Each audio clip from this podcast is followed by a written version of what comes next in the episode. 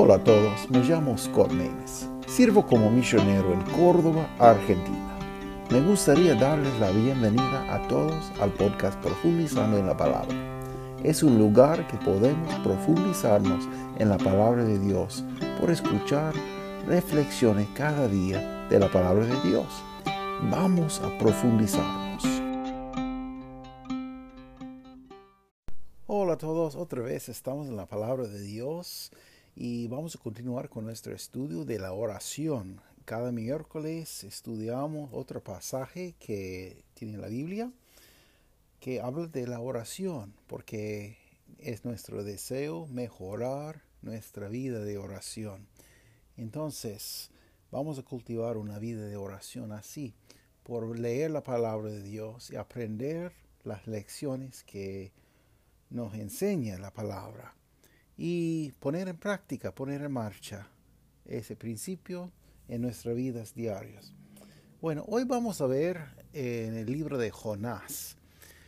Si, si recuerda casi un año atrás, miramos el capítulo 2, la oración de Jonás cuando estaba en, en medio de un lugar muy, muy complicado estaba en, medio de, del pez, en el vientre del pez, y miramos la oración que él tenía.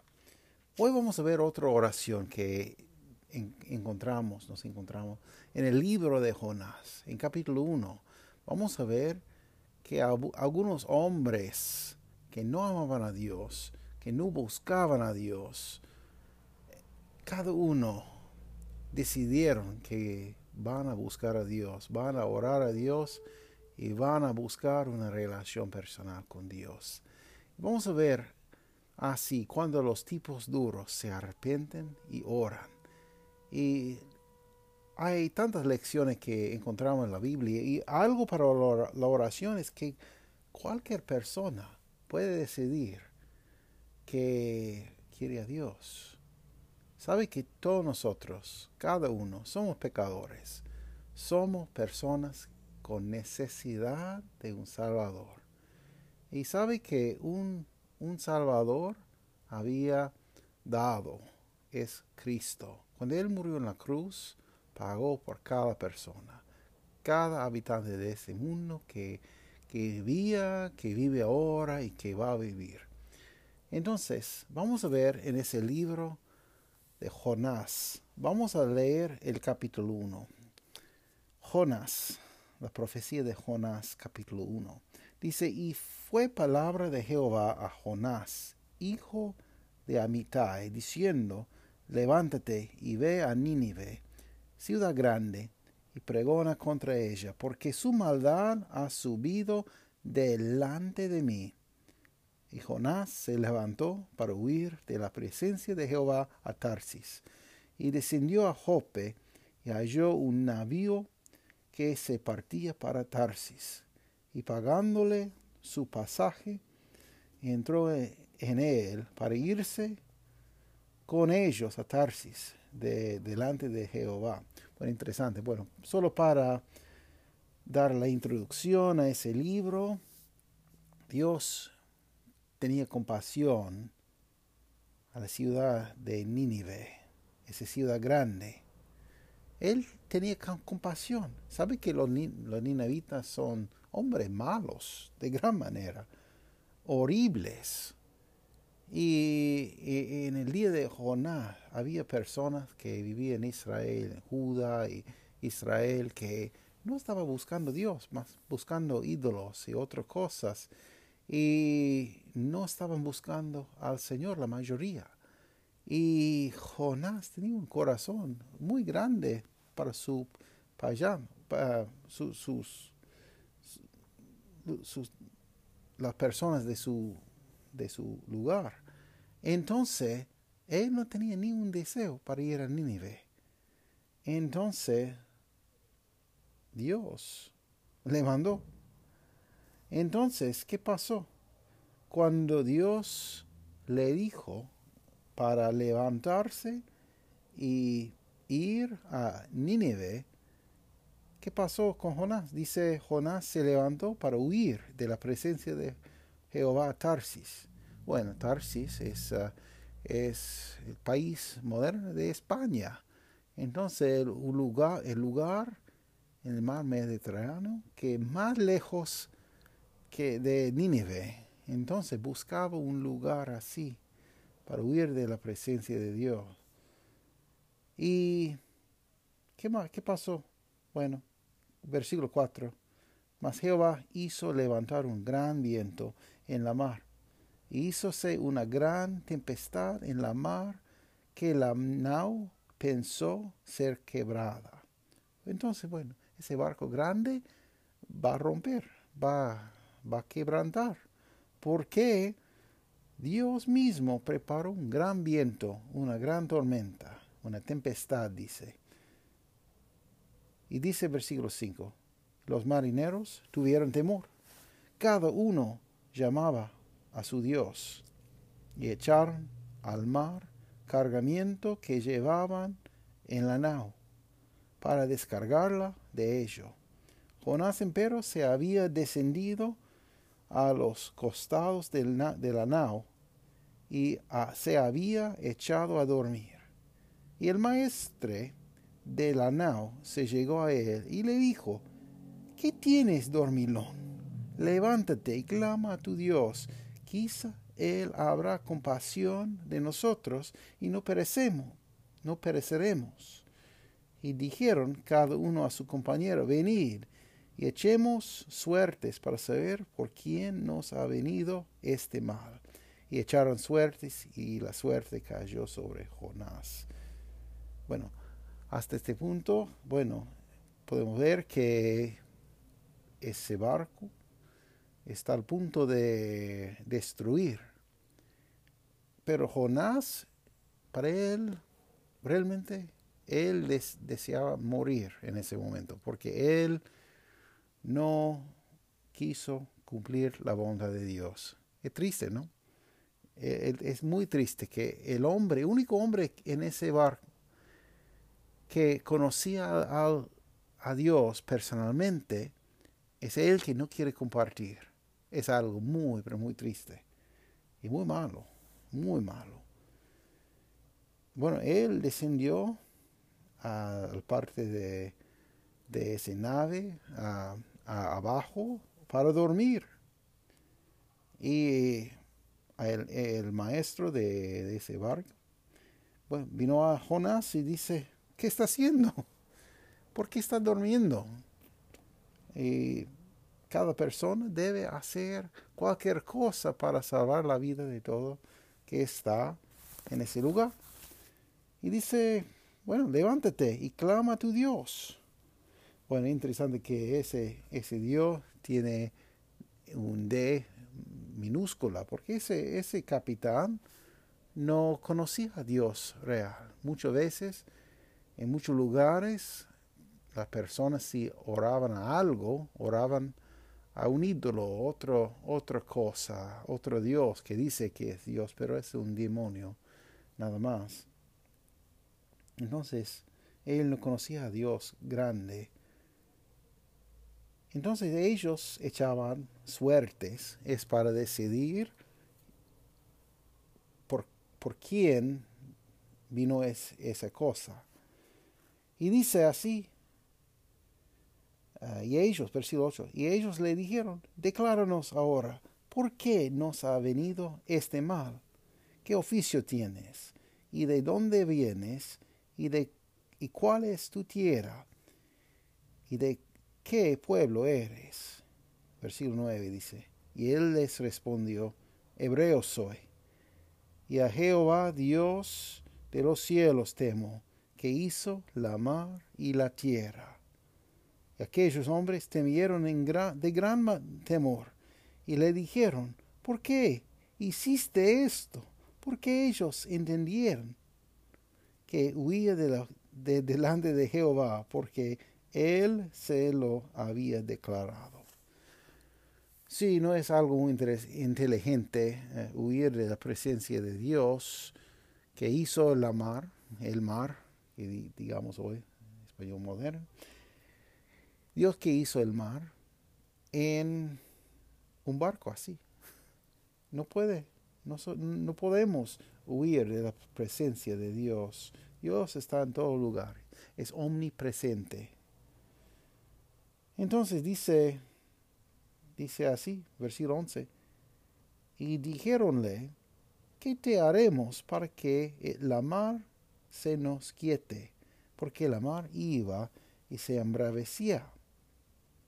Y les respondió, tomadme y echadme a la mar, y la mar se os quietará. Porque yo sé que por mí ha venido sobre vosotros esta grande tempestad. Y aquellos, aquellos hombres trabajaron por tornar la nao a tierra, mas no pudieron, porque la mar iba y se embravecía sobre ellos.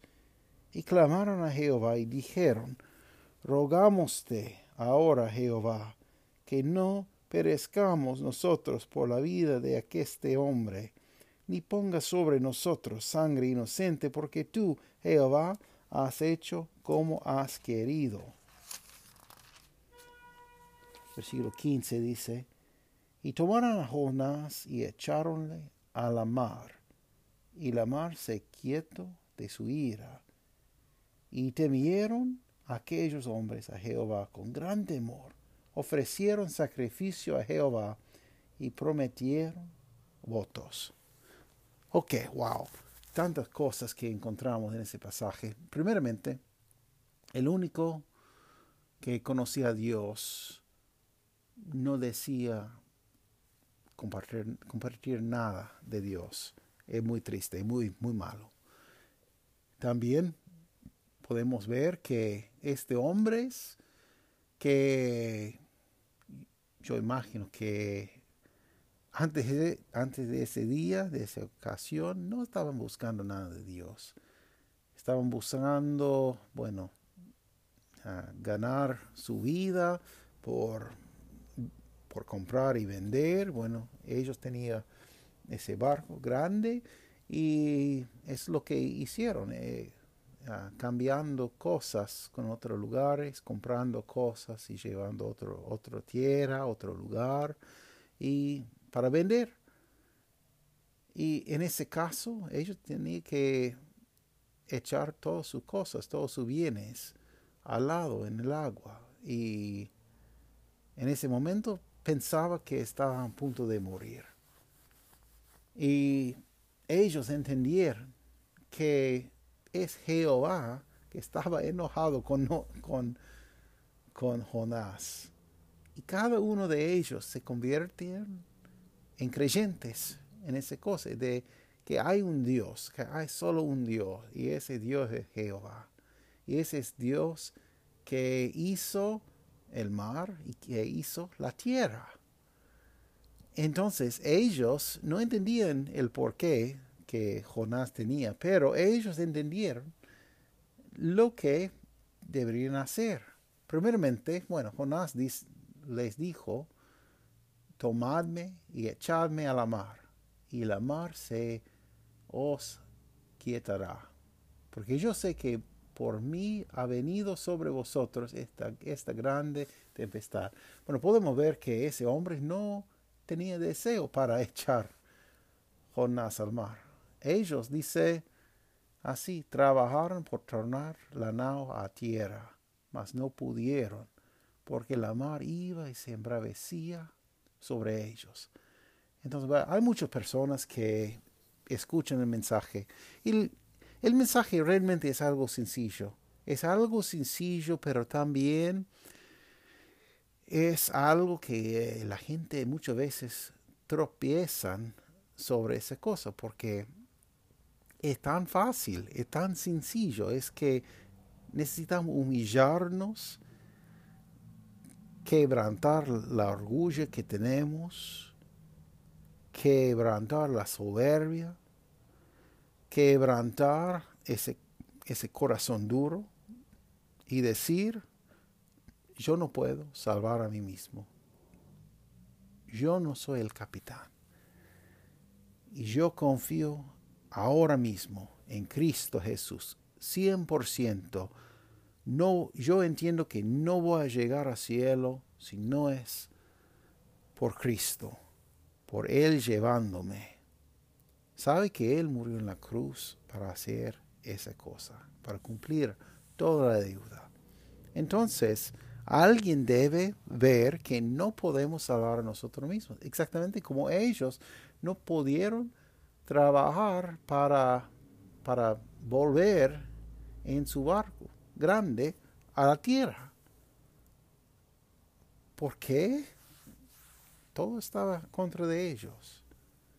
Entonces, ellos oraron muchas veces. Yo, yo creo que, pienso que 100% de ellos, primera vez, para orar a Jehová Dios. Pero no sé, no sé todos los detalles, solo lo que tenemos en la Biblia. Pero ellos clamaron a Jehová y dijeron, rogamoste ahora, Jehová. Podemos ver que invocaron por su nombre, que utilizó Jonás. rogamoste ahora, Jehová, que no perecemos nosotros por la vida de aqueste hombre, ni ponga sobre nosotros sangre inocente, porque tú, Jehová, has hecho como has querido. Entonces ellos, ellos empezaron a pedir a Dios que, bueno, que ellos primeramente um, salen y sobreviven ese, ese momento. Y más que eso, que, que, Dios no, no ponga sobre ellos la sangre inocente de, Jonás por, por ah, echar en el mar.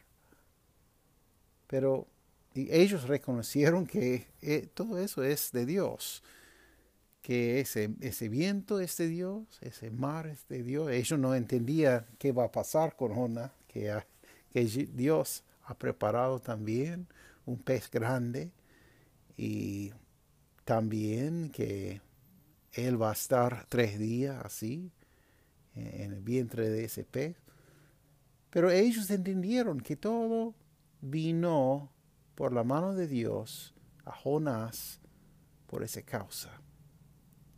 Y dice, y tomaron a Jonás y echaronle a la mar, y la mar se quietó de su ira. Inmediatamente, no de forma poco a poco, no, inmediatamente la tormenta se fue.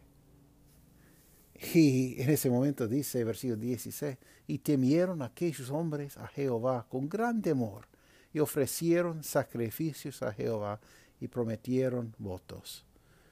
Bueno, hicieron promesas a Dios que van a, van a conocer a, a Él. Y yo creo que ellos guardaron esa promesa. Pero sabe que la mayoría de personas en un momento así, en un momento difícil, que hay personas en el momento prometan a Dios muchas cosas. Ah, voy a servirte cada día, voy a ahorrar cada día, voy a dejar ese, ese pecado, otra cosa. Pero cuando no hay más peligro, no hay más, no hay más amenaza, ¿qué pasa? Muchas veces vuelven a, a, su vida, vuelven a sus decisiones anteriores. Yo creo que ese hombres no, no hicieron así. Creo que estaban en serio. Y bueno, si usted conoce a Cristo como su Salvador, un día vamos a ver, vamos a conocer a ese hombres. Porque si ellos realmente confiaron, confiaron en, en Dios para empezar una relación por el plan de Dios, un día voy a conocer, voy a conocerlos en el cielo, porque la vida eterna es para siempre. Bueno, ah, hay mucho que podemos aprender de ese pasaje. y tengo muchos versículos ah, anotados en las notas, por favor, que buscan ese versículo. Hay mucho más. Yo puedo incluir, por ejemplo, Salmo 139 que no está ahí. Hay muchos muchos salmos, muchos, muchos versículos, muchos proverbios. Pero tengo algunos ah, para que leamos y entendemos. Uno es Job, libro de Job, el libro más antiguo de toda la Biblia. Job 28, 28 dice, y dijo al hombre, he aquí que el temor de, del Señor es la sabiduría y la inteligencia, perdón, y la inteligencia el apartarse del mal. Bueno, entonces ellos en ese barco se mostraron ah, sabios y inteligentes, inteligentes, porque ellos empezó a temer a Jehová. Salmo 110 es un salmo muy, muy bueno. Todo es bueno. Wow. Por favor, solo hay 10 versículos, pero que lean todo, eh, es muy lindo. Pero el último versículo dice así, el principio de la sabiduría es el temor de Jehová. entendimiento bueno es a todos los que guardan sus mandamientos. Su loor permanece para siempre. Ah, es bueno. Qué bueno es. Sabe que Dios es bueno. Y hace así, versículo 4 hizo memorables sus maravillas, clemente y misericordioso es Jehová. Y esas personas que estaban con Jonás aprendieron ese día la misericordia de Dios, que Dios es muy severo cuando cuando estamos contra de él, pero es muy misericordioso. Cualquier persona que quiere conocer a Dios, sí puede.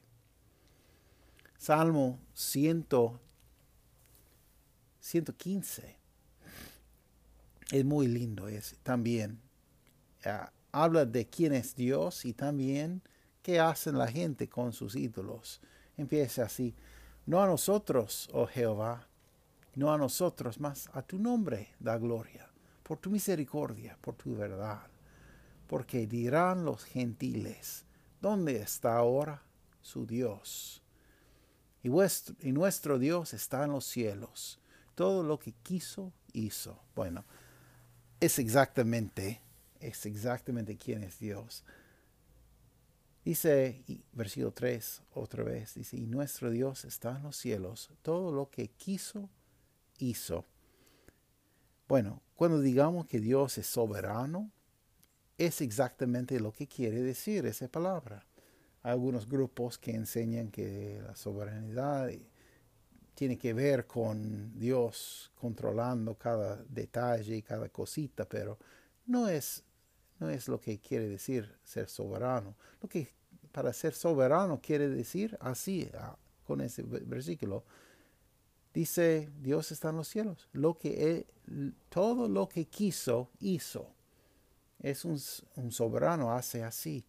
Todas las cosas que quiere hacer, hace. Y nadie dice otra cosa porque es soberano. Puede leer el resto de, de, ese salmo, porque es muy interesante, porque habla de idolatría de la gente y habla de tantas cosas que el hombre hace, pero podemos ver quién es Jehová. Mire que, dice versículo 13. Bendecirá a los que temen a Jehová, a chicos y a grandes. Añadirá Jehová sobre vosotros y sobre vosotros, sobre vuestros hijos. Benditos vosotros de Jehová, que hizo los cielos y la tierra. Los cielos, los cielos son de Jehová, y la tierra dio a los hijos de los hombres no los muertos alabarán a Jehová, ni todos los que descendieron en, al silencio. Mas nosotros bendeciremos a Jehová desde ahora hasta siempre. Aleluya. Entonces, es muy bueno, ¿no? Es muy, muy bueno. Y podemos ver que en su soberanidad, Él dio la tierra a los hijos de los hombres eh, versículo 16. Dice, los cielos, los cielos son de Jehová y la tierra dio a los hijos de los hombres. ¿Qué quiere decir esa cosa? que Dios es soberano, pero Él en su soberanidad ha dado la potestad, el poder para hacer decisiones. Entonces cada una de esas personas que estaban ahí con Jonás tenía la posibilidad para hacer una decisión buena o rechazar a Dios. Cada uno tenía decisión. En ese caso, ellos decidieron para aceptar a Cristo, aceptar a Dios. Bueno, Salmo 135, versículos 5 y 6 dice así, porque yo sé que Jehová es grande y el Señor nuestro mayor que todos los dioses. Por todo lo que quiso Jehová, hizo en los cielos y en la tierra y en las mares y en todos los abismos. Bueno, es la verdad. Y es el Dios a, quien todos oraban ese día.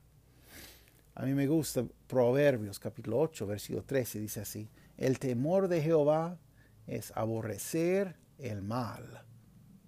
Mire cómo dice, el temor de Jehová es aborrecer el mal, la soberbia y la arrogancia y el mal camino y la boca perversa aborrezco. Proverbios 14, 16 dice, el sabio teme y apártese del mal, mas el insensato enojase y confía. Versículo 27 del mismo capítulo dice, el temor de Jehová es manadero de vida para ser apartado de los lazos de la muerte. Y es la verdad. Si tememos a, a Dios y su palabra, vamos a ver que Él desea una relación con nosotros. Y vamos a ver que el pecado es algo muy grave, es algo muy pesado. El pecado es algo muy importante a Dios y tiene, sí tiene que juzgar. Proverbios 16, versículos 5 y 6 dice así, abominaciones a Jehová todo altivo de corazón. La mano junta a la mano no será sin castigo. Es, decir, que si todos los pecadores del mundo juntaban en uno, no, van a, no va a ganar. Dice, no será sin castigo. el juicio va a venir. Y dice versículo 6, dice, con misericordia y verdad será reconciliado el pecado. Y con el temor de Jehová se aparte del mal. Eso es lo que pasa, pasó ese día con esos marineros. Ellos tenían un temor vivo de Jehová. Ellos entendieron que Dios es verdad, Dios es real. Y por eso, con ese temor, con el temor, como dice Proverbio 16, versículo 6, con el temor de Jehová se aparta del mal. Ellos se apartaban del mal. Y dice, con misericordia y verdad será reconciliado el pecado. Era la, la misericordia de Dios que va a reconciliarnos a Cristo, a Dios. También hay muchos ejemplos. Podemos ver, bueno, hay, varios lugares en el libro de Daniel, un pasaje que a mí me gusta mucho, eh, todo capítulo 4, pues, puede leer de el rey Nebuchadnezzar eh, entre esos cuatro capítulos, pero eh, capítulo 4 no dice exactamente qué pasó a él.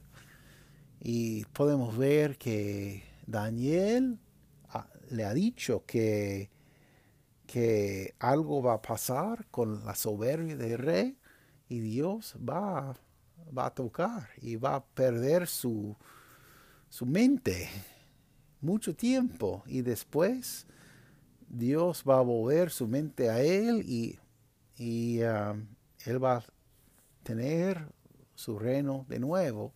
Y, pasó exactamente como, como decía la profecía. Mire que dice versículo 27 de capítulo 4 de Daniel. Dice, por tanto, oh rey, aprueba mi consejo y redime tus pecados con justicia y tus iniquidades con misericordias de los pobres, he aquí la medicina de tu pecado. Entonces, antes, que, antes de la caída del rey, Daniel rogaba a él, por favor, por favor, aprueba mi consejo. Pero él no escuchaba.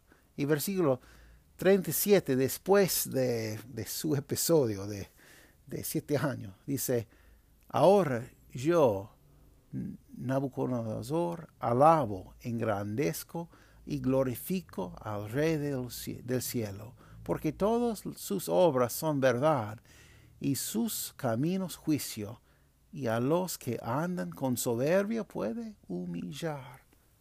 A mí me gusta incluir ese pasaje con ese tema porque es un ejemplo de el rey del mundo. Realmente, durante ese momento, el más poderoso de todo el mundo se arrepintió y confió en Dios. Buscaba a Dios, el que tenía todo el Señor, eh, todo el poder terrenal. Él se bajó, él se humilló y él se arrepintió y confió en Dios, en su plan. Dice, ahora, dice, alabo, engrandezco y glorifico a Rey del cielo, porque todas sus obras son verdad y sus caminos juicio. A los que andan con soberbia puede humillar. ¿Sabe que la mayoría, bueno, tiene mucha soberbia, pero Dios, bueno, va a pasar un día. Cada uno vamos a estar delante de Dios. Nosotros como creyentes tenemos la obra para ir al mundo y predicar ese mensaje, para compartir arrepentimiento. Dice así, Lucas capítulo 24, 45 y hasta 48, dice así.